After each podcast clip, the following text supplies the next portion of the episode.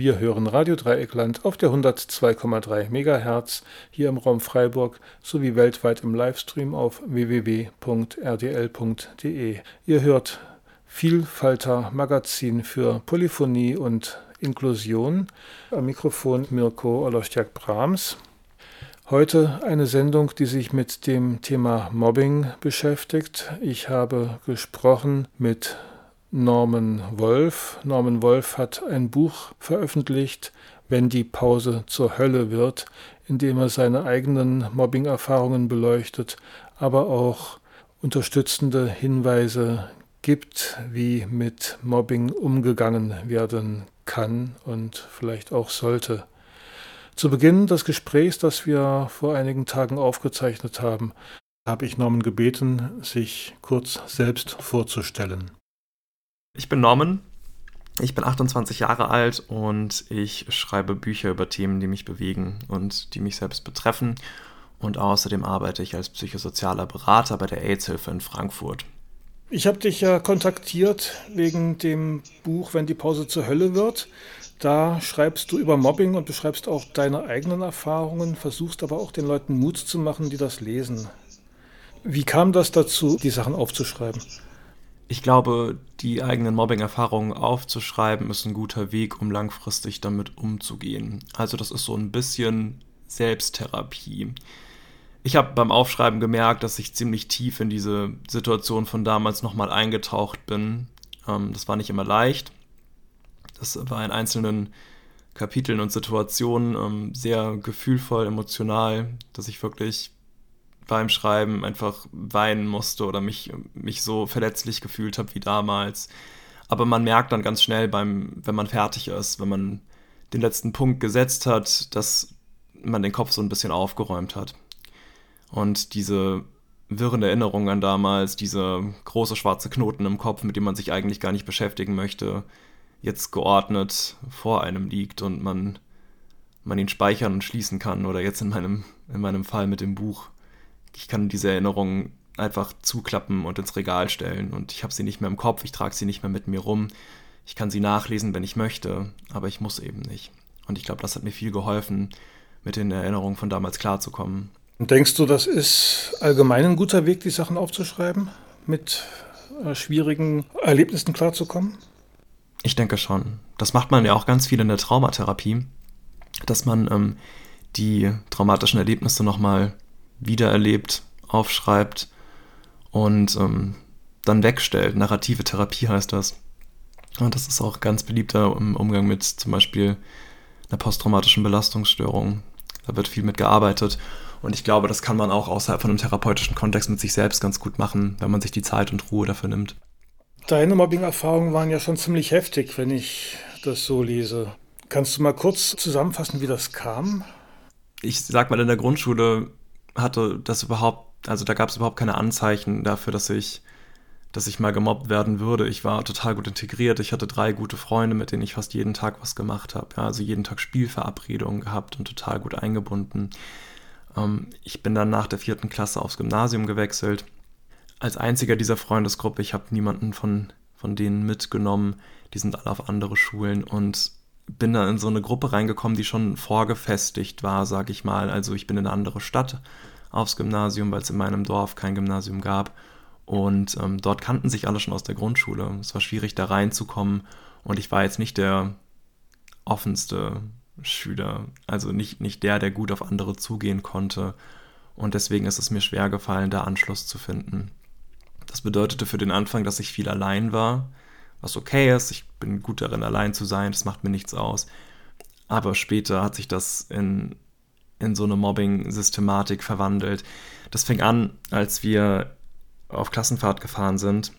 Und ich wurde da mit so ein paar anderen Schülern aus meiner Klasse auf ein äh, Zimmer gepackt, wie das halt so ist. Man, es gibt ja keine Einzelzimmer, man muss ähm, da ja Kompromisse machen. Also weder ich noch diese anderen wollten eigentlich mit mir auf ein Zimmer, aber ähm, das ist dann so passiert. Und ich hatte mir vorgenommen und mir wirklich ähm, gesagt, ich äh, gebe mein Bestes, um, um offen zu sein, um mich denen anzunähern. Vielleicht kann ich ja eine Freundschaft mit denen schließen und ich habe wirklich versucht, irgendwie offen zu sein, witzig zu sein, sodass die vielleicht denken, oh, der ist ja eigentlich ganz cool, vielleicht können wir Freunde sein. Und es hat auch echt gut funktioniert in den ersten paar Stunden, würde ich sagen. Also wir haben viel gequatscht, ähm, viel miteinander gelacht. Und ähm, abends, als dann das Programm des Tages so vorbei war und wir noch alle in unseren Betten lagen, haben wir noch geredet über Mädchen, wie das halt ähm, Kinder in der fünften Klasse so machen. Und ich fand das total spannend, weil mit meinen Freunden in der Grundschule habe ich das nie gemacht, da war das noch so noch zu früh dafür. Und das war jetzt so das erste Mal, dass ich mich damit beschäftigt hatte und ich fand es total spannend, darüber zu reden und die Möglichkeit zu haben, weil da Menschen sind, die irgendwie mit mir quatschen und ähm, das, das hat sich ganz besonders für mich angefühlt. Und da habe ich mich eben auch geöffnet und gesagt, ja, ich bin in ein Mädchen aus unserer Klasse verliebt. Ähm, habe auch einen Namen gesagt und ähm, was ich an ihr gern habe und so weiter. Und dann haben wir alle so ein bisschen gekichert zusammen, ne? einfach, ein, einfach ein schönes Gefühl. Und ich weiß noch, dass ich an dem Abend eingeschlafen bin und dachte, boah, vielleicht wird das richtig gut. Vielleicht wird das eine Freundschaft. Vielleicht gehe ich hier raus und habe vier Freunde gefunden. Ja, und am nächsten Morgen bin ich aufgewacht, weil mich zwei dieser Jungs an Armen und Beinen gepackt hatten und aus dem Bett gezogen. Und ähm, ich habe verwirrt die, die Augen geöffnet und wusste gar nicht, was passiert. Und diese Jungs ähm, meinten, ja, wir gehen wir gehen jetzt Laura sagen, dass du was von dir willst. Laura war das Mädchen, das ich verliebt war. Ähm, und ich habe natürlich angefangen, mich zu schütteln und versucht, mich zu befreien, weil ich das unter keinen Umständen wollte. Und ähm, das hat aber nichts genützt, weil die beiden einfach stärker als ich waren. Und dann haben die mich rausgetragen aus dem Zimmer, wo schon die, die halbe Klasse stand und geguckt hat, was da passiert. Und dann haben sie mich an denen vorbeigetragen ins Treppenhaus und die Treppe rauf in das Mädchenstockwerk. Und ich habe die ganze Zeit versucht, mich zu befreien, weil ich das nicht wollte. Und das ging nicht. Und alle haben drumrum gestanden und sind wie so ein, wie so ein Mob da hinterher und haben gelacht. Und ich habe geweint aus Verzweiflung, weil ich mich da nicht rauswinden konnte. Und ich dachte die ganze Zeit nur, oh, scheiße, scheiße, scheiße. Ich, ich sehe so blöd und verschlafen aus und ich habe noch meinen Schlafanzug an und das ist doch alles super peinlich. Und das hat halt nichts genützt. Also die haben mich dann vor ihrem Zimmer abgeworfen. Sie stand dann da und hat irgendwie auf mich runtergeguckt, während ich da lag und gesagt, ja, ich will nichts von dir. Also sehr abschätzig. Und dann hat die ganze Klasse angefangen zu lachen. Und ich lag da halt und ich habe mich unfassbar geschämt und dachte, warum bist du so naiv? Warum hast du denen vertraut? Ja, das war so die erste Mobbing-Erfahrung. Ich meine, das macht ja ganz nachhaltig was mit dem Vertrauen dann auch, oder? Ja, klar. Also das war halt das erste Mal, dass ich dachte, ähm, in Zukunft sagst du nichts mehr. Wenn du nichts sagst, machst du dich nicht angreifbar. Das war der erste Schritt, mich rauszuhalten. Der erste Schritt, mich zurückzunehmen und möglichst unauffällig zu sein. Und das habe ich dann viel gemacht. Weil ich habe gemerkt, dass, also es blieb halt nicht dabei. Ne? Ich war dann in dieser Opferrolle drin. Und ähm, was im Studentheim anfing, ging dann im normalen Klassenbetrieb weiter. Ja, da wurde sich dann über mich lustig gemacht. Über meine Eltern. Ich habe ja auch viel ähm, mit diesen Jungs ähm, auf der Klassenfahrt über meine Familie gesprochen, einfach weil ich dachte, wir lernen uns ein bisschen kennen und habe denen so erzählt, was bei mir zu Hause abgeht. Und das wurde dann in der Klasse gegen mich verwendet. Also es wurde sich darüber lustig gemacht, dass mein Vater arbeitslos ist, dass meine Mutter als Putzfrau arbeitet. Ähm, es wurde sich über meine Hobbys lustig gemacht. Ich war damals ein großer Pokémon-Fan. Ich war zehn Jahre alt, so. also das heute denke ich darüber nach und denke mir, also wie kann man ein Kind, das zehn Jahre alt ist, dafür mobben, dass es Pokémon-Fan ist? Also wow. Aber genau das, ähm, damit wurde ich aufgezogen. Ich wurde damit aufgezogen, dass ich Unterhemden getragen habe. Das musste ich machen, weil ich Probleme mit den Nieren hatte als Baby und regelmäßig untersucht wurde und die mussten irgendwie besonders warm gehalten werden. Deswegen musste ich das ganz lange tragen. Und da wurde mir teilweise in der Pause irgendwie das T-Shirt ausgezogen und mit dem Finger auf mich gezeigt. Guck mal, der trägt ein Unterhemd ja, das waren die Dinge, mit denen das so im, im alltäglichen Betrieb dann anfing. Das hat mir einmal mehr gezeigt, halte ich zurück. Ja, ähm, sei möglichst unauffällig. Wenn sie dich nicht sehen, werden sie dir nichts tun. Diese Strategie funktioniert nicht, oder? Nee. Nee, das funktioniert genauso wenig wie dieses ignoriere sie doch einfach, dann hören sie auf. Das funktioniert deswegen nicht, weil Mobbing ist ja kein berechtigter Streit zwischen zwei Einzelpersonen. Mobbing ist eine, ein soziales Phänomen. Da, da geht jemand in der Klasse, der, der in der sozialen Rangliste der Klasse relativ weit oben steht, gegen jemanden vor, der weit unten steht, um seinen sozialen Status zu, zu festigen. Ja, also es wird jemand ausgesucht, der, ähm, der unbeliebt ist und bei dem wahrscheinlich niemand eingreifen wird, wenn er gemobbt wird. Und ähm, das, was die Person dann erhöht, was den eigenen Selbstwert der Person erhöht, die mobbt, sind die Blicke der anderen, sind die, diese voyeuristischen Blicke, sind diese, wow, hat er nicht gemacht, Aussagen. Und dass Leute das irgendwie beeindruckend und spannend finden, wenn jemand gemobbt wird. Ja, also ich meine, das sind Kinder, Kinder und Jugendliche, die sind ja erstmal von sowas auch gefesselt. Ja, ohne das Böse zu meinen. Und das ist das, was den Mobbern den Antrieb gibt, damit weiterzumachen, dass diese soziale Begeisterung, diese positive Rückmeldung. Und die wollen sie halt haben. Und wenn du nicht reagierst oder wenn du dich möglichst unauffällig machst, dann werden sie die trotzdem einholen, weil sie wissen ja wo. Und wenn du nichts sagst, dann zwingen sie dich eben dazu, was zu sagen. Also sie erzwingen deine Reaktion.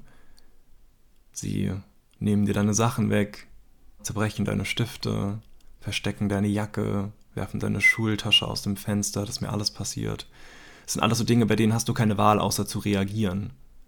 Wenn jemand meine Schultasche aus dem Fenster wirft, dann muss ich reagieren, dann muss ich nach draußen gehen und die holen, weil sonst kann ich nicht mehr im Unterricht teilnehmen. Und wenn, deswegen, wenn jemand sagt, ignoriere sie doch einfach, denke ich immer, ja, das funktioniert nicht. Ähm, das funktioniert so lange, bis sie eine andere Methode finden, auf die du reagieren musst. Ja, das, die sind ja nicht dumm, die wissen, wie sie eine Reaktion von dir erzwingen können. Und das bringt das Ganze einfach nur noch so einen Schritt weiter. Also sie gehen einen Schritt weiter, um eine Reaktion zu erzwingen. Und das, was du lernst durch den Versuch, sie zu ignorieren, ist, ich muss meine Bedürfnisse nach körperlicher Unversehrtheit, meine Bedürfnisse nach Sicherheit zurückstellen, ich muss Schmerz ignorieren, dann hören sie auf. Ja, und was ist das für eine Botschaft, die wir damit Kindern und Jugendlichen an die Hand geben? Weißt du, wie lange ich gebraucht habe, um, um zu begreifen, dass ich meine Bedürfnisse erfüllen darf? Ja, das habe ich bis tief ins Erwachsenenleben habe ich das mit mir getragen. Diese Idee von, ich muss unauffällig sein, ich muss meine Bedürfnisse ignorieren, ich muss Schmerz ertragen. Das kommt ganz lange mit. Bei dieser Situation auf der Klassenfahrt da hat kein Erwachsener eingegriffen. Nee, die Lehrer waren auf einem eigenen Stockwerk und das hat niemand von denen mitbekommen. Und auch später bei den anderen Aktionen, ich meine, Mobber sind nicht dumm. Die wissen ja, dass sie sowas nicht machen dürfen, wenn, wenn Lehrer dabei sind. Ja, das wird in der Pause dann gemacht, wenn die Pausenaufsicht nicht da ist. Gerade in einer anderen Ecke des Schulhofs oder das wird im Unterricht gemacht in den fünf Minuten, bevor der Unterricht anfängt, wenn der Lehrer gerade die Klasse wechselt. Das sind die Momente. Deswegen habe ich das Buch auch, wenn die Pause zur Hölle wird, genannt, weil diese Situation kam immer in der Pause auf oder in den fünf Minuten zwischen den Stunden und nicht, wenn der Lehrer da ist. Du schreibst aber auch, dass du ziemlich schlechte Erfahrungen gemacht hast, als du dich Lehrern gegenüber geöffnet hast.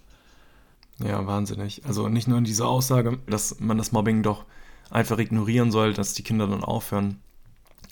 Ich saß auch wirklich einmal, da saß ich morgens im im Unterricht hat es gerade zur Pause geklingelt und all meine MitschülerInnen sind ähm, nach draußen gestürmt und ich bin einfach an meinem Tisch sitzen geblieben, weil ich mich nicht getraut habe, mich zu bewegen. Also am Vortag wurde mir in der Pause einfach völlig ohne Grund mitten ins Gesicht geschlagen von meinen Mobbern. Die kamen zu mir rüber und haben einfach zugeschlagen und meine Nase hat angefangen zu bluten. Ich bin aufs Klo und habe mich da hingesetzt und gewartet, bis es aufhört, bis ich wieder in den Unterricht konnte. Und am nächsten Tag habe ich mich einfach nicht in die Pause getraut, weil ich nicht wusste, ob es wieder passiert. Und dann kam mein Lehrer auf mich zu und hat gefragt, was los ist. Und ich habe gesagt, ja, ich traue mich nicht in die Pause. Ich habe gestern eins ins Gesicht geschlagen bekommen. Und die Antwort war, ja, so war das bestimmt auch nicht. Zu so einer Geschichte gehören ja immer zwei. Das wird ja nicht einfach so passiert sein. Ja, und als ich gesagt habe, doch, das ist genauso passiert, kamen einfach rüber und haben mir ins Gesicht geschlagen. Hat er gesagt, ja, aber vielleicht wollen die damit auch nur Interesse bekunden, mit dir befreundet zu sein. Vielleicht ist das ein Weg, sich dir anzunähern. Jungs sind ja Jungs. Das ist also wahnsinnig dumme Aussagen, die ich da gehört habe. Und das hat mir eben die Botschaft gegeben, das ist nicht mein Problem. Und ich will mich damit nicht auseinandersetzen. Geh damit woanders hin. Ja, und das ist so desaströs für ein Kind, das gemobbt wird, weil das ist eine Situation, Mobbing ist ja per Definition eine Situation, die du nicht alleine lösen kannst. Ja, das ist kein Streit auf Augenhöhe, das ist ein Streit mit Machtungleichgewicht. Das heißt, ich als eine, als eine Person gegen andere viele oder ich als Person gegen jemanden, der stärker ist als ich. Ich kann mich nicht befreien, ich kann mir nicht selbst helfen. Und wenn dann der Moment kommt, an dem ich das begreife und mir als Schüler Hilfe suche, weil ich weiß, ich kann mich nicht selbst befreien, und dann gehe ich zu einer Lehrperson, dann ist das ja meine, also dann ist das ja erstmal schambesetzt. Und ich mache das ja nicht, weil, weil ich denke, ähm, das, das will ich sagen. Ich will das nicht sagen. Ich will ja eigentlich ich will der beliebteste Schüler der Klasse sein. Das ist das, was ich eigentlich möchte. Und ich will nicht zu einer Lehrperson gehen und sagen, ich bin der unbeliebteste Schüler hier. Ich werde gemobbt. Ich, ähm, alle anderen haben ein Problem mit mir. Das ist unfassbar peinlich. Das will man nicht tun, aber man tut es trotzdem, weil man die Hilfe braucht. Ja, man ist so verzweifelt, man weiß nicht, wie man anders an Hilfe kommt und deswegen tut man es trotzdem. Man geht zur Lehrkraft und sagt, hey, ich werde gemobbt. Und das ist so die letzte, das ist der letzte Joker, den man ziehen kann. Und dann sagt diese Person dir, also übersetzt, das, das ist nicht mein Problem. Ich möchte mich damit nicht beschäftigen. Und was macht das mit dir? Wo sollst du noch hin als Kind, als Betroffener? Was sollst du noch machen? Das gibt dir so ein, also das ist einfach so eine Ausweglosigkeit, so eine Hilflosigkeit. Das ist eine Sackgasse.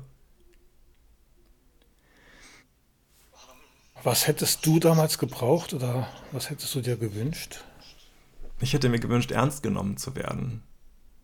Ich hätte mir gewünscht, dass da mal jemand sitzt, der sagt, Danke, dass du mir davon erzählt hast. Danke, dass du den Mut aufgebracht hast, mir das zu sagen. Ich glaube, das ist nicht einfach. Und jemand, der sagt, Norman, ich will, dass du weißt, dass das ab jetzt unser Problem ist und nicht mehr nur deins. Ich bin jetzt mit im Boot. Ja, ich helfe dir jetzt da raus. Ich habe einfach jemanden gebraucht, der mir diesen emotionalen Ballast abnimmt. Der mir Glauben schenkt, der sagt, ich weiß, dass das schwer ist, das alles zu ertragen, aber ab jetzt sind wir gemeinsam dabei und wir schaffen das irgendwie. Jemand, der sich mit mir, der, der mit mir ein Team bildet, um das Problem zu lösen. Ja, ich, ich erwarte nicht als Kind, als Jugendlicher, der zu einer Lehrkraft geht, erwarte ich nicht, dass die die perfekte Lösung für das Mobbingproblem parat hat. Ich will erstmal jemanden, der mich ernst nimmt.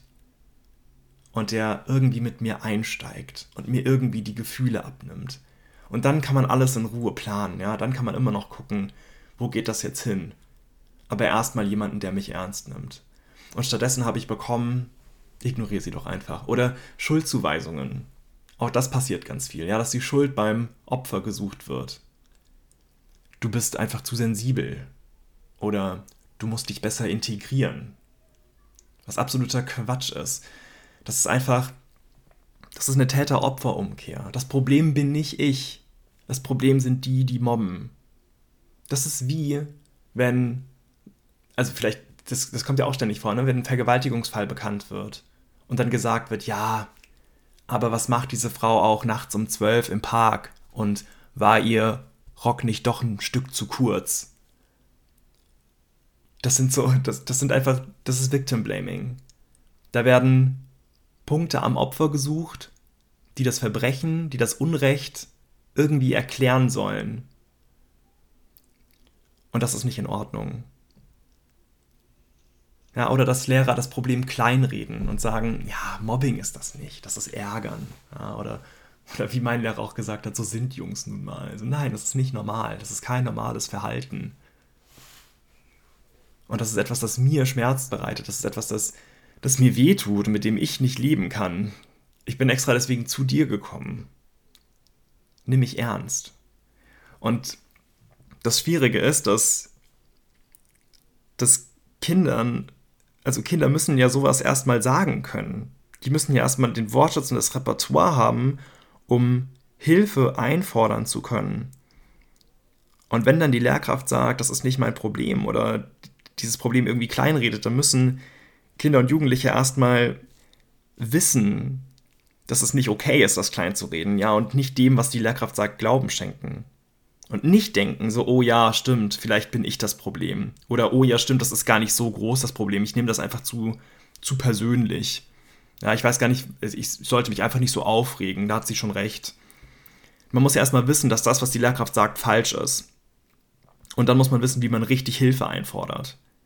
Das versuche ich im Buch auch wiederzugeben, ja, also einfach Formulierungsvorschläge. Wenn jemand zu mir sagt, das ist nur Ärgern, dann kann ich sagen, nein, das stimmt nicht. Das ist ein Verhalten, das mich persönlich belastet, mit dem es mir super schlecht geht und das schon sehr lange. Und wenn Sie keine Zeit haben, sich damit zu beschäftigen, dann nennen Sie mir einen Kollegen oder eine Kollegin, die Zeit hat, sich damit auseinanderzusetzen. Und das ist unfassbar schwer. Du sagtest, dass Lehrkräfte auch Gründe suchen, die in dir liegen. Solche Gründe sucht man ja auch selbst bei sich, oder? Ja, klar.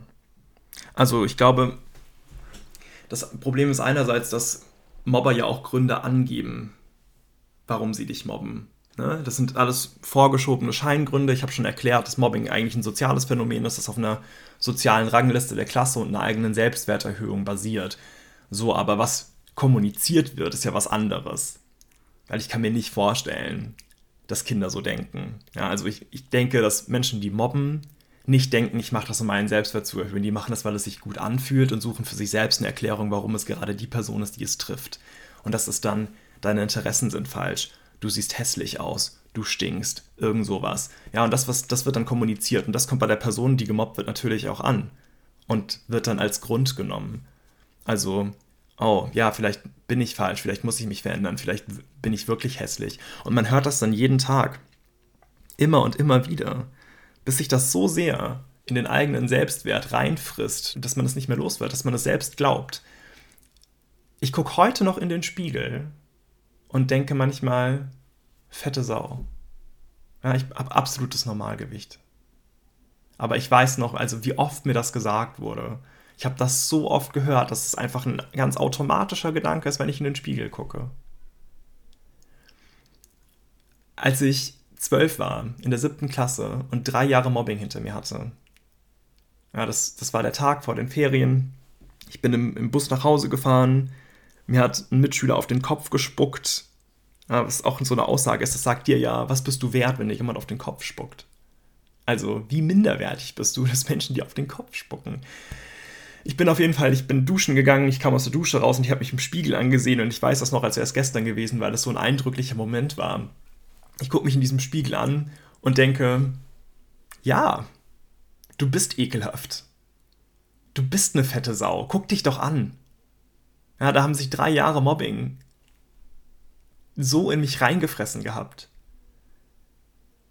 Ich habe diese, diese Stimmen der Mobber einfach so in meinem Kopf festgehabt, dass ich das selbst geglaubt habe. Ich habe das total internalisiert und dachte, ja, du bist hässlich, du bist fett, du bist wertlos.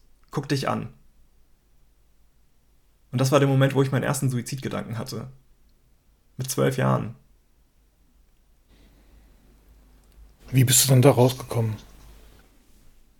Ich wünschte, ich könnte eine Geschichte davon erzählen, wie ich mich aktiv vom Mobbing befreit habe oder wie ich nach Hilfe gefragt habe und mir geholfen wurde. Und das kann ich leider nicht. Das, in meinem Fall hat sich das Mobbing eher passiv gelöst.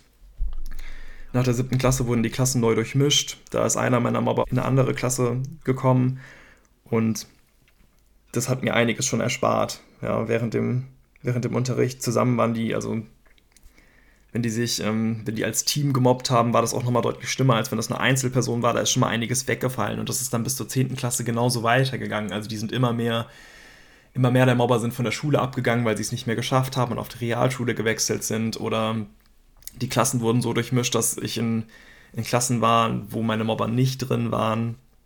Und bis zur 10. Klasse hat sich das dann aufgelöst. Aber der Weg dahin, das war keine aktive Befreiung, das war ein Aushalten und Abwarten, bis es, bis es rum ist. Und ich glaube, ich wäre da nicht so gut durchgekommen, vor allem an, dem, an diesem Tiefpunkt, wo ich war mit zwölf. wenn ich nicht einerseits meinen Opa gehabt hätte, bei dem ich mich ausweinen konnte zu Hause. Das war so meine, mein Anker, ja, mein, mein Punkt. Da wusste ich, wenn ich nach Hause komme, dann kann ich da einfach alles rauslassen, ohne darüber reden zu müssen. Ich habe einfach gar nicht darüber geredet, auch zu Hause nicht, weil mir das furchtbar peinlich war.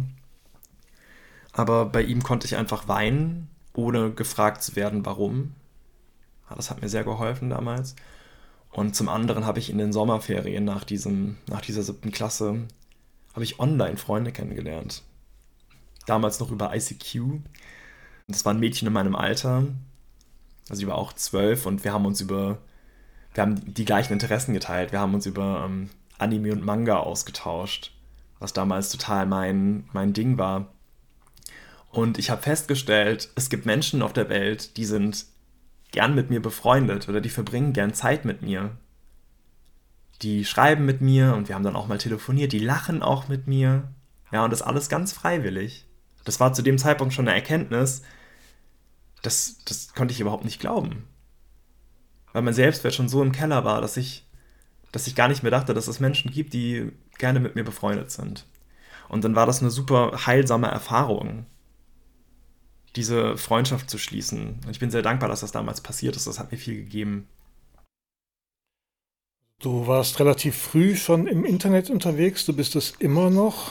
Also du ja. hast auch über Twitter und andere Kanäle ziemlich viele Menschen nach ihrer Erfahrung mit Mobbing gefragt. Die fließen auch zum Teil in das Buch mit ein. Nicht jeder hat ja so eine gewalttätige Form von Mobbing äh, erfahren. Es gibt ja auch diese subtileren Sachen, die einen genauso zermürben können. Ja, auf jeden Fall. Also Mobbing hat viele Formen. Und nur weil jemand nicht gewalttätig oder körperlich gemobbt wurde, bedeutet das nicht, dass er nicht gemobbt wurde. Ja, das kann verbal sein, das kann indirekt stattfinden über Dritte.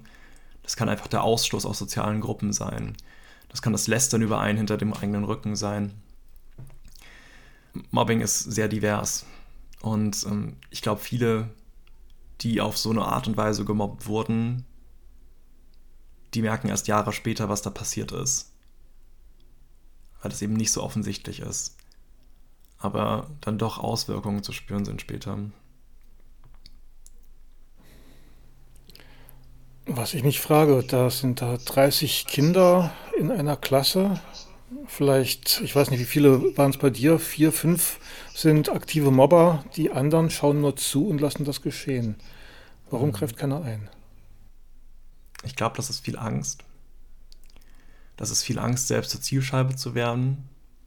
Weil solange man sich zurückhält und einfach zusieht, weiß man, okay, die andere Person, die ist Zielscheibe und nicht ich. Aber wenn ich eingreife oder irgendwas sage, dann mache ich mich unbeliebt, dann kann ich diese Position einnehmen oder auch gemobbt werden. Ich glaube, das ist es. Dann gibt es nun mal viele Mitläufer, die so, also die vielleicht nicht aktiv mitmobben, die aber gucken, ob der Lehrer schon da ist, ja, an der Tür stehen und gucken, um dann Bescheid zu sagen, wann aufgehört werden muss. Die ziehen da auch ein bisschen was raus, also die ziehen da auch Selbstwert raus, weil sie Teil davon sind. Dann gibt es Menschen, die wollen dir eigentlich helfen, weil sie das Mobbing selbst ablehnen.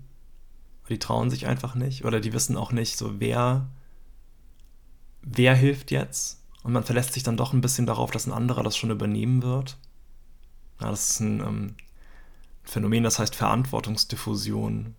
Wenn man die Verantwortung nicht bündelt auf eine Person, dann verteilt die sich so ganz wild im Raum. Das kennt man vielleicht von, von ähm, öffentlichen Verbrechen oder Unfällen, wenn irgendwas passiert und eine Person um Hilfe schreit oder um Hilfe bittet.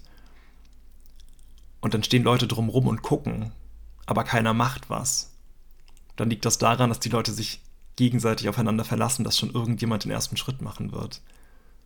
Und deswegen wird auch zum Beispiel, wenn man Hilfe braucht oder erste Hilfe geleistet werden muss oder man in einer Notsituation ist, immer geraten, auf jemanden zu zeigen und zu sagen, du, hilf mir, weil das die Aufmerksamkeit ist, weil das die Verantwortung auf eine Person bündelt, jemanden direkt anzusprechen. Und das würde ich auch Kindern mit auf den Weg geben, die gemobbt werden. Wenn du in einer Notsituation bist oder jemand dir wehtut, dann gib einem Mitschüler die Verantwortung, dir zu helfen. Zeig auf jemanden und bitte um Hilfe, damit diese Person weiß, sie ist jetzt gerade gefordert. das kann helfen. Gib dich nicht auf und weißt du nicht genau, was du noch fühlst und was noch in deinem Herzen wohnt. Das ist nicht das Ende mit der Zeit, wenn Dinge kommen, für die sich das Weiterleben lohnt.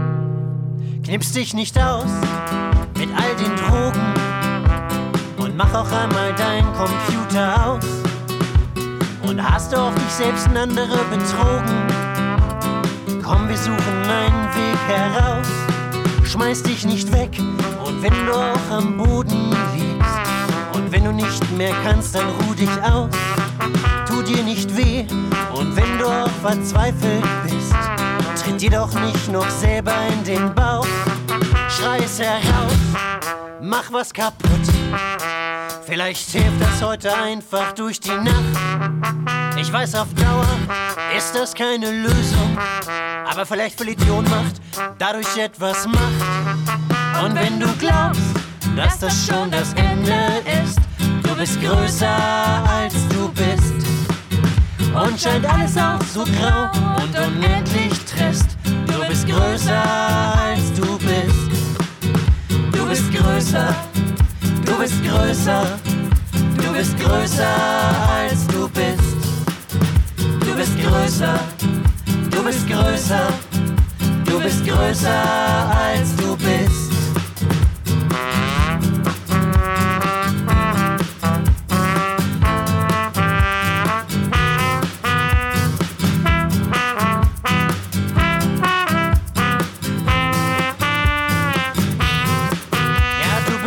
Wertvoll und das kann dir keiner nehmen, solange du am Leben bist. Du bist größer als du bist.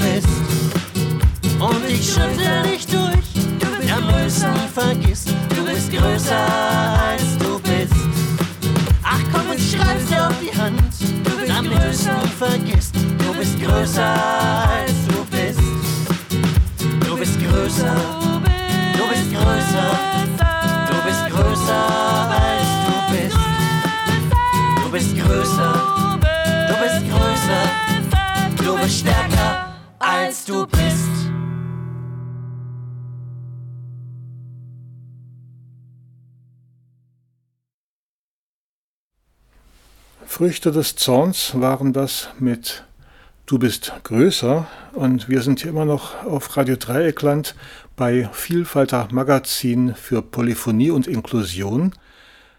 Die Sendung vom 6. September 2021 und wer den Anfang verpasst hat, kann das morgen um 13 Uhr in der Wiederholung nachhören oder auch demnächst in der Mediathek von Radio Dreieckland.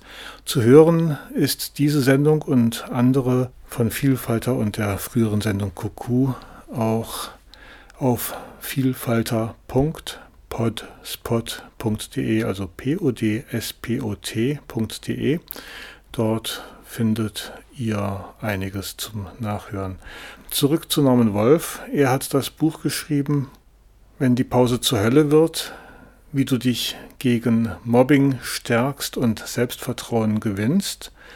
Und Norman Wolf setzt sich mit seinen Mobbing-Erfahrungen auseinander und versucht Menschen, die mit Mobbing zu tun haben, Hinweise zu geben, wie man damit umgehen kann, wie man da eventuell auch rauskommt. Natürlich sind das keine Patentrezepte. Das sind Ratschläge, die sich auf verschiedene Situationen beziehen und irgendwie muss jeder mit diesen Situationen klarkommen. Das ist einerseits die Tatsache, dass Mobbing in der Schule einfach Stress bedeutet. Ähm, wer in der Schule gemobbt wird, für den ist Schule kein Ort zum Lernen, sondern ein Ort zum Überleben. Ja, das ist wirklich so, was man noch aus der Evolutionsbiologie kennt, Fight or Flight. Also mein Körper, der, der ist nicht in einem Ruhezustand, sondern der ist in so einem Zustand von akuter Gefahr.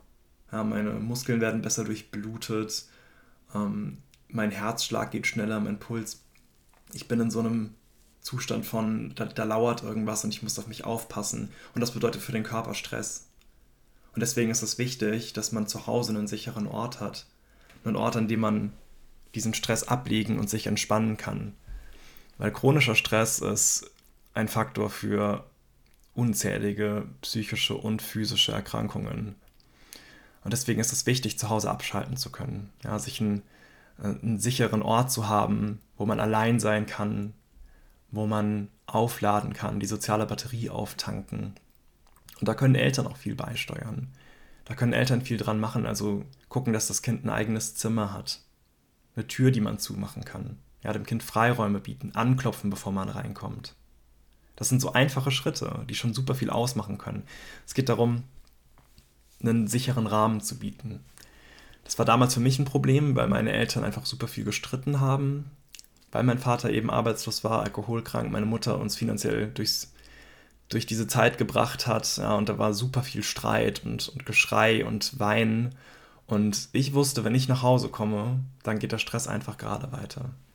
Und deswegen war mein, mein Opa als Ankerpunkt so wichtig, weil der war draußen, der war nicht in diesem Haus, wo so viel gestritten wurde, sondern der war draußen in seinem Garten, wo Ruhe war.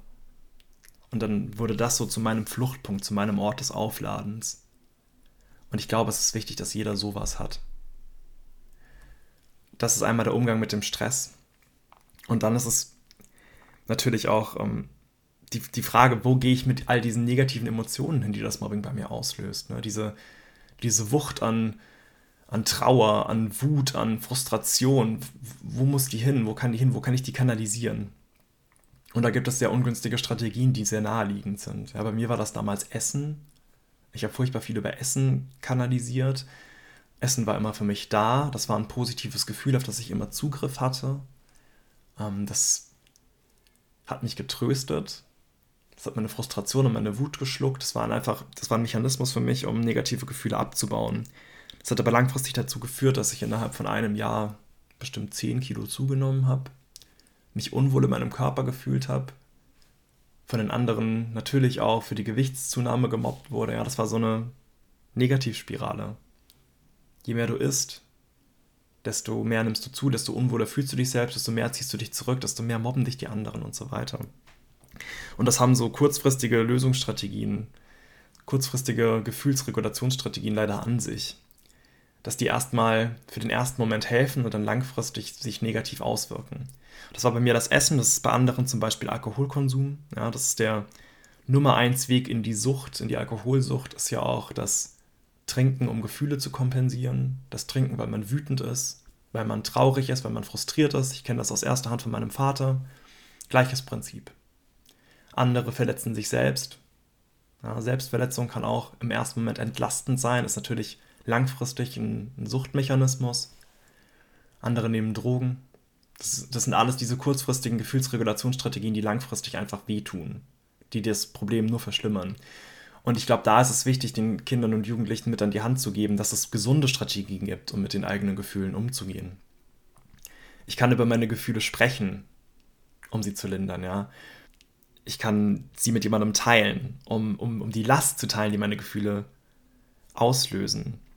Warum weinen wir? Wir weinen, weil Weinen signalisiert, dass es einem schlecht geht. Und das führt dazu, dass man getröstet wird. Und das ist entlastend für die eigenen Gefühle. Ja, das ist der ganze evolutionsbiologische Prozess hinter dem Weinen. Ist das Signalisieren nach außen, ich brauche Hilfe. Und deswegen würde ich immer sagen, weine, wenn es dir schlecht geht. Weine auch vor anderen, wenn es dir schlecht geht, um Hilfe zu bekommen. Ja, das ist okay. Und dann lass dich trösten. Lass deine Gefühle irgendwie raus. Bearbeitet sie gemeinsam gib ihnen Raum und hol dir Rat ein. Was sagen andere dazu? Das, ein, das hilft. Es hilft einfach offen zu sein und Gefühlen Raum zu geben und sie mit anderen zu teilen, um getröstet zu werden. Das ist ein Mechanismus. Und dann kann helfen, sich den Kopf frei zu machen. Ja, bei mir war das zum Beispiel Bewegung. Also heute ist das bei mir Bewegung, damals war das Essen. Heute ist es für mich Bewegung. Ich gehe laufen, wenn es mir schlecht geht, weil ich dadurch den Kopf frei kriege. Und das ist keine, ähm, keine Idee, die ich einfach hatte, sondern das ist einfach wissenschaftlich nachgewiesen. Ja, Laufen löst biochemische Prozesse aus oder auch Sport allgemein löst biochemische Prozesse aus, die Stress besser verarbeiten lassen, die Emotionen besser verarbeiten lassen. Ähnliches mit Schlaf. Genug Schlaf kann helfen. Negative Gefühle zu kontern. Dazu muss man natürlich erstmal in der Lage sein zu schlafen. Also zu entspannen, die Gefühle irgendwie beiseite zu legen. Die müssen sich so, die müssen sich schon so ein Stück gelegt haben, dass man überhaupt schlafen kann. Ja, das ist der zweite Schritt. Aber im Schlaf werden Gefühle bearbeitet. Auch das kann helfen. Ähm, ich glaube, Gefühlsregulation ist ein ganz großer, ein ganz großer Komplex und da muss jeder seine, seine eigene Art finden, damit umzugehen. Aber das ist wichtig. Und dann ist es wichtig, was für seinen Selbstwert zu tun. Weil darüber haben wir schon gesprochen, der Selbstwert, der wird angegriffen durch Mobbing, der wird Tag für Tag klein gemacht und du hast ja angemerkt, ich habe super viele Kontakte zu anderen Mobbing-Betroffenen über Twitter zum Beispiel. Und das, auch bei denen ist das teilweise 10, 20, 30 Jahre her, dass sie gemobbt wurden. Und die haben heute noch mit einem niedrigen Selbstwert zu kämpfen. Die Selbstwertkonsequenz ist eine der schlimmsten Narben, die man sich durch Mobbing zuzieht. Und eine der Narben, die am langsamsten verheilt. Das ist so schwer, wieder loszuwerden und erfordert wirklich eine konsequente Arbeit an dem eigenen Selbstwert. Und ich glaube, das ist ein lebenslanger Prozess, da wieder einigermaßen rauszukommen. Ich gehe heute noch durch die Straßen und wenn ich Jugendliche lachen sehe, denke ich sofort, es geht um mich. Ich denke sofort, du siehst bestimmt komisch aus, du hast was im Gesicht, du läufst komisch. Es ist auf jeden Fall meine Schuld. Weil sich dieser Gedanke so eingefressen hat. Oder ich habe dir von der Situation mit dem Spiegel erzählt. Ich stelle mich vor den Spiegel und denke, fette Sau. Ich verbringe Zeit mit meinen Freunden und denke, aber eigentlich hätten die mehr Spaß, wenn ich gerade nicht hier wäre. Ja, ich stehe im Zug und suche nach einem freien Platz. Ja, und da wird was frei und ich denke mir, nee, ich setze mich jetzt nicht hin. Dann nehme ich jemandem den Platz weg. Und jemand anders hat den bestimmt mehr verdient als ich. Das ist das, was Mobbing mit deinem Selbstwert macht. Und das ist so schwierig wieder loszuwerden, dass ich die Gedanken heute noch habe. Aber man muss eben sich darüber klar werden, wo diese Gedanken herkommen. Ich glaube, das ist das Wichtige. Und ich kann heute für mich einordnen, wenn ich vom Spiegel stehe und denke, fette Sau, dann weiß ich, dass das nicht die Wahrheit ist, sondern ich weiß, dass das meine Mobbing-Narbe ist. Das ist die Stimme meiner Mobber von damals, die in meinem Kopf widerhallt, als Echo sozusagen. Und wenn ich das so einordnen kann, dann hilft mir das, weil ich weiß, okay, das ist nicht wahr. Also das ist was, das ich damals super oft gehört habe und deswegen ist es hängen geblieben und kommt manchmal wieder. Und das Einordnen hilft. Sich begreiflich zu machen, dass Gedanken nicht der Wahrheit entsprechen, sondern von unseren Erfahrungen geprägt sind, das hilft. Und dann versuche ich irgendwas Positives entgegenzusetzen. Ja, wenn ich Zeit mit meinen Freunden verbringe und denke, die verbringen nur aus Mitleid Zeit mit mir, dann mache ich mir erst klar, das ist ein Gedanke, der kommt von damals, vom Mobbing, weil mein Selbstwert da so, so angegriffen wurde. Und dann versuche ich was Positives entgegenzusetzen, eine liebevolle Stimme entgegenzusetzen. Und das ist dann für mich immer, ich denke mir dann, was würde mein Opa dazu sagen? Mein Opa, der mein Anker war, der immer für mich da war, was würde der dazu sagen, dass ich so einen Gedanken habe? Und der würde sagen, so ein Quatsch, die verbringen Zeit mit dir, weil du ein toller Junge bist, weil es Spaß macht, mit dir Zeit zu verbringen. Die können froh sein, die können sich glücklich schätzen, dass sie mit dir Zeit verbringen dürfen. Das würde er sagen und das halte ich mir dann vor. Das setze ich dem entgegen. Und das hilft mir ungemein. Du schreibst auch in einer Überschrift gegen Ende des Buches, du bist wertvoll.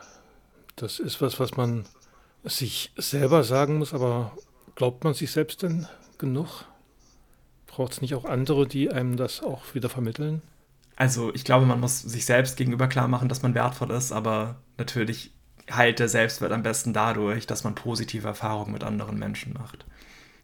Ich glaube, ich habe mir gut getan in den letzten Jahren, indem ich liebevoll zu mir selbst war, aber am meisten meinen Selbstwert geheilt haben meine Freunde, weil die mir Tag für Tag klar machen, dass sie mich so akzeptieren, wie ich bin, dass es okay so ist, wie ich bin und dass sie trotzdem gerne Zeit mit mir verbringen, mich trotzdem gern haben oder gerade deswegen gern haben. Ja, meine Freunde sind das beste Beispiel dafür, dass ich wertvoll bin, weil sie mich seit 5, 10, 15 Jahren kennen und trotzdem gerne Zeit mit mir verbringen und nie damit aufgehört haben und mir sagen, was sie an mir zu schätzen wissen.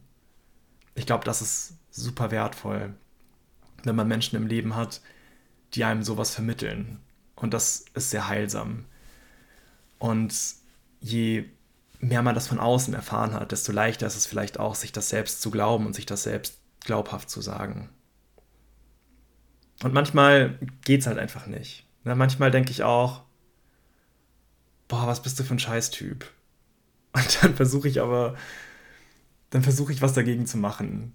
Dann versuche ich mein Gehirn so ein bisschen auszutricksen. Ja, dann tue ich mir absichtlich, wenn ich solche Gedanken habe, wie du bist scheiße oder du hast nichts verdient, du hast nichts Gutes verdient, ähm, weil, weil, du nichts wert bist, dann versuche ich dem was entgegenzusetzen. Dann denke ich mir, nee, jetzt, jetzt ausgerechnet, aber also jetzt erst recht. Und dann mache ich irgendwas, was mir gut tut. Irgendwas, was ich gern habe, irgendwas, was mich entspannt. Ich gönne mir was. Ja, um meinem Gehirn zu beweisen, guck mal, der gönnt sich was. Das heißt, er ist irgendwie wichtig und das heißt, er ist irgendwie wertvoll. Ja, und erst recht, wenn ich solche Gedanken habe, dann weiß ich, okay, heute ist es wieder an der Zeit, mir was Gutes zu tun. Um mir selbst das Gegenteil zu beweisen. Dann lasse ich mir ein Bad ein und ich mache mir ein paar Kerzen an und ich lese ein gutes Buch. Ja, ich glaube, das ist wichtig, sowas dann zu tackeln. Mobbing passiert ja nicht nur in der Schule. Diese Phänomene, die ich im Internet beobachte, das sind ja auch ziemlich üble ähm, Zeiterscheinungen, sag ich mal ist es. Cybermobbing ist ein riesiges Problem und vor allem seitdem wir 24-7 available sind, also unser Handy immer in der Hosentasche haben und das ja auch schon im, im jugendlichen Alter. Cybermobbing ist meistens für die ein Problem, die sowieso schon gemobbt werden. Also das trifft immer die, die auch in der Schule Mobbing erfahren und das große Problem daran ist, dass die das Mobbing mit nach Hause nehmen. Die stecken sich das in die Hosentasche. Früher hat man das am Schultor abgegeben, ne? da war man dann frei für den Nachmittag. Heute steckt man sich das in die Hosentasche, nimmt es mit nach Hause. Und man hat es die ganze Zeit dabei und man nimmt es abends mit ins Bett. Und das macht das Ganze noch viel, viel belastender. Und Dinge, die man ins Internet postet, die sind dann da. Und wenn jemand irgendwelche ungünstigen Fotos von dir postet, dann sind die da und die verschwinden auch nicht mehr so schnell. Das ist das Schwierige. Und wenn jemand dich cybermobbt, dann macht er das vielleicht auch ohne Profilbild und ohne Namen. Und er fühlt sich dann unerkannt und als könnte man ihm nichts. Und das macht Menschen ganz schnell sehr mutig und aber auf eine schlimme Art und Weise, ja, dass sie sich was trauen, dass sie im realen Leben niemals sagen würden. Da fallen Grenzen weg. Das macht das Ganze schwierig. Und ich glaube, dass es ähm, vor allem nicht leicht, wenn man, wenn man noch Schüler oder Schülerin ist, sich dagegen zu wehren. Ähm, aber man muss sich klar machen, dass das Internet kein straffreier Raum ist und dass Dinge, die online getan werden, die sind, die sind da und die sind schwierig wieder wegzubekommen. Das heißt aber auch, dass sie nachweisbar sind. Das heißt auch, dass wenn jemand dich online beleidigt oder dir online Dinge vorwirft, die nicht stimmen oder Bilder von dir postet oder sich als die, dich ausgibt, dass du was in der Hand hast, dass du das screenshotten kannst und dass du das anzeigen kannst. Und das trauen sich noch zu wenige weil das wird direkt als übertrieben empfunden, wenn man mit sowas zur Polizei geht. Aber das ist es nicht. Wenn mir Unrecht geschieht, dann muss ich mich dagegen wehren. Und das ist das, was ich seit geraumer Zeit online auch konsequent mache. Aber jetzt bin ich erwachsen, ne? Und wie kommen wir, wie kommen wir an Kinder und Jugendliche ran und können denen sagen, zeig sowas an, wenn sowas passiert. Ich glaube, da müssen wir noch dran arbeiten, dass wir da die Hemmschwelle senken ich habe angefangen, das konsequent anzuzeigen, weil ich sowas nicht mehr auf mir sitzen lassen will. Wenn mir jemand sagt, ich gehöre eingewiesen, weil ich einen Rock trage. Entschuldigung. Ich habe ähm, letztens auf, auf einen ähnlichen Post einen Kommentar bekommen, der hieß, ähm, ich, ich weiß den Wortlaut nicht mehr, ich wurde auf jeden Fall als, als ähm, Homo-Schwuchtel bezeichnet. Und ich habe das angezeigt. Weil ich sowas nicht mehr auf mir sitzen lassen will. Also das habe ich mir, das, das ist auch was, das ich für meinen Selbstwert tue. Wenn jemand mir Unrecht antut, mich beleidigt, mich in irgendeiner Form degradiert, dann, dann zeige ich das an. Ich lasse das nicht mehr auf mir sitzen. Ich habe lang genug Mobbing ignoriert. Das mache ich nicht mehr. Ich wehr mich. Ja, das ist ein Rat, den ich nur allen geben kann. Wehrt euch. Ihr dürft euch wehren. Und auch Kinder dürfen sich wehren. Auch für Kinder gilt das Grundgesetz. Auch für Kinder gilt der, der, Anspruch auf körperliche Unversehrtheit. Ja, und wenn mich jemand angreift und wenn mir jemand Unrecht tut, dann darf ich mich wehren. Vielleicht an der Stelle noch ein Shoutout an die, an die App Hassmelden, die eine unfassbar wichtige Arbeit im Netz übernehmen. Da kann man Screenshots hinterlegen von Kommentaren, von Posts, die man auf Social Media bekommt, einen Link dazu posten, einen Screenshot dazu posten und dann übernehmen die den kompletten Anzeigeprozess. Ja, du gibst denen einfach nur Screenshot oder Link und die zeigen den Kommentar für dich an, anonym. Das senkt die Hemmschwelle so sehr, weil du dich nicht mit irgendwelchen Bürokratien rumschlagen musst. Du musst nicht zur Polizei gehen. Du gibst einfach nur diesen Link, Copy-Paste in diese App ein, vielleicht noch einen Screenshot dazu und die machen das. Und die Leute, die das gepostet haben, die bekommen Post nach Hause, dass sie eine Anzeige, dass eine Anzeige gegen sie steht und erfahren mal am eigenen Leib, dass das Internet kein rechtsfreier Raum ist und dass ihre Taten im Netz Konsequenzen haben. Und ich glaube, erst wenn diese Message bei allen angekommen ist, dann haben wir das Problem vielleicht einigermaßen unter Kontrolle. Aber dazu müssen wir uns alle gegen sowas wehren. Warum machen die Mobber das? Also wie kommt jemand dazu, seinen Mitschüler zu quälen? Ich glaube, das ist Selbstwerterhöhung. Und das ist ein ganz natürlicher Prozess. Ja? Also so blöd wie es klingt, aber das machen fast alle Menschen. Wir erhöhen uns dadurch oder unseren eigenen Selbstwert dadurch, dass wir andere abwerten.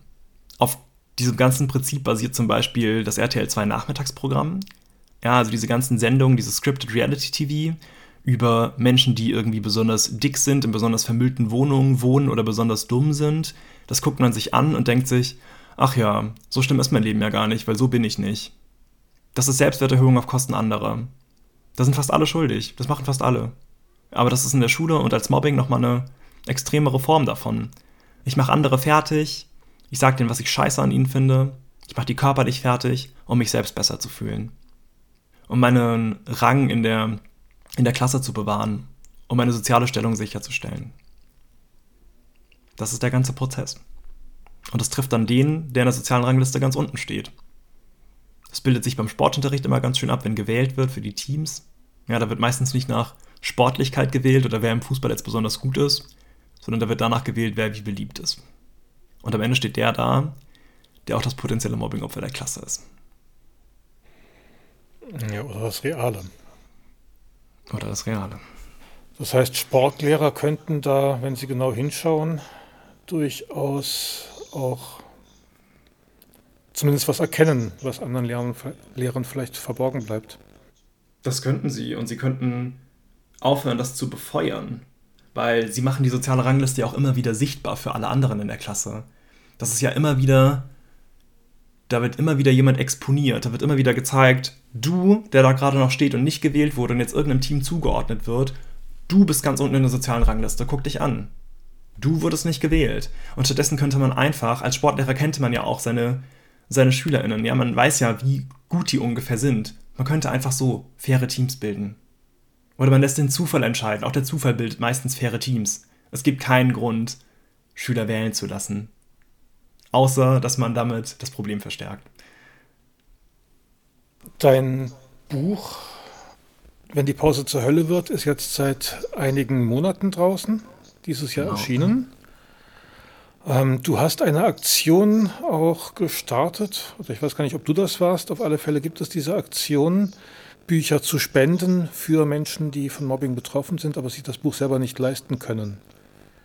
Ja, das ist mehr oder weniger zufällig entstanden, weil ähm, mir jemand auf Twitter geschrieben hat, dass ähm, er keine Mobbing-Erfahrung gemacht hat, aber gerne jemandem helfen würde, der sie gemacht hat und deswegen gerne ein Buch spenden möchte. Ich habe diesen Tweet geteilt und gefragt, hey, wer hat Interesse an einem Buch, wer braucht das, wer kann es sich nicht leisten? Und daraufhin habe ich, hab ich Rückmeldungen dazu bekommen, dass Menschen es brauchen, einerseits, und nochmal, und zwar viel mehr Rückmeldungen bekommen, dass andere Menschen auch gerne Bücher spenden würden. Und ich hatte ruckzuck 10, 20, 30 gespendete Bücher. Und das ist dann so schnell so groß geworden, dass ich inzwischen fast, oh Gott, ich glaube, es sind gerade 280 gespendete Bücher ähm, auf der Pipeline habe. Also davon habe ich, davon sind ähm, inzwischen 250, glaube ich, verteilt. Ein Großteil davon ist auch schon verschickt. Ein paar habe ich hier noch rumstehen. Aber das ist eine ganz großartige Aktion geworden, weil da Menschen, die helfen wollen, die, die nehmen 15 Euro in die Hand, um so ein Buch zu finanzieren. Und dafür bekommt jemand, der die Hilfe braucht und der vielleicht es sich nicht leisten kann Oder jemand, der früher vom Mobbing betroffen war und heute es sich nicht leisten kann, weil er von ALG 2 lebt oder wie auch immer, der bekommt das Buch an die Hand. Und das ist, ich finde das wunderschön, dass das so, dass da so viel Hilfsbereitschaft da war, so viel, so viel Empathie gegenüber den Menschen, die Mobbing erfahren haben. Das hat mich nochmal bewegt, ja. Das ist toll. Lehrer sollten das Buch auf alle Fälle lesen, um mhm. sensibel zu werden dafür, was da passieren kann. Ja. Menschen, die Mobbing erfahren haben, für die ist es manchmal ähm, gar nicht so einfach, das Buch zu lesen, weil eben Sachen hochkommen, die man vielleicht auch schon weggedrängt hat. Auf jeden Fall. Gerade wenn das Mobbing ein Stückchen her ist. Ich glaube, das kann viel wieder aufreißen. Ich glaube, es heilt besser wieder zu als vorher. Ja, ich glaube, man macht da schon einen Schritt nach vorne. Aber es ist erstmal eine Überwindung, sich damit auseinanderzusetzen. Was ich wichtig fände, wäre auch die Leute eben drumherum zu sensibilisieren, ähm, dass man durchaus einfach aufstehen kann und was machen kann. Also mhm. bei mir war es damals eine Schülerin, die dann neu in die Klasse dazugekommen ist, die dann auch im Unterricht aufgestanden ist. Und also bei mir war es kein gewalttätiges Mobbing, das war eher ein Hänseln, ich habe gestottert und, und, und, und, und. Und eher so ein, sagen wir mal, psychisches Fertigmachen. Das hat eigentlich gereicht, dass eine Person konsequent immer wieder aufgestanden ist und was gesagt hat, um, um dann auch das Ganze zu drehen. Ja, manchmal braucht es nur eine Person. Eine Person, die aufsteht, sich das nicht mehr gefallen lässt, die Courage zeigt und dagegen aufsteht. Weil das, was signalisiert das den Mobbern? Ich bekomme nicht diese positive Verstärkung, die ich mir erhofft habe. Anstatt dass Leute beeindruckt sind oder oder ganz gespannt schauen, steht jemand auf und sagt aktiv, dass er das Mobbing ablehnt, dass er das, was gerade passiert, scheiße findet. Das bewirkt genau das Gegenteil von dem, was die Mobber sich erhofft haben. Und wenn das konsequent passiert, oder manchmal noch nur einmal, dann kann das schon reichen, um das Mobbingverhalten zu beenden. Weil die Mobber haben nichts mehr davon.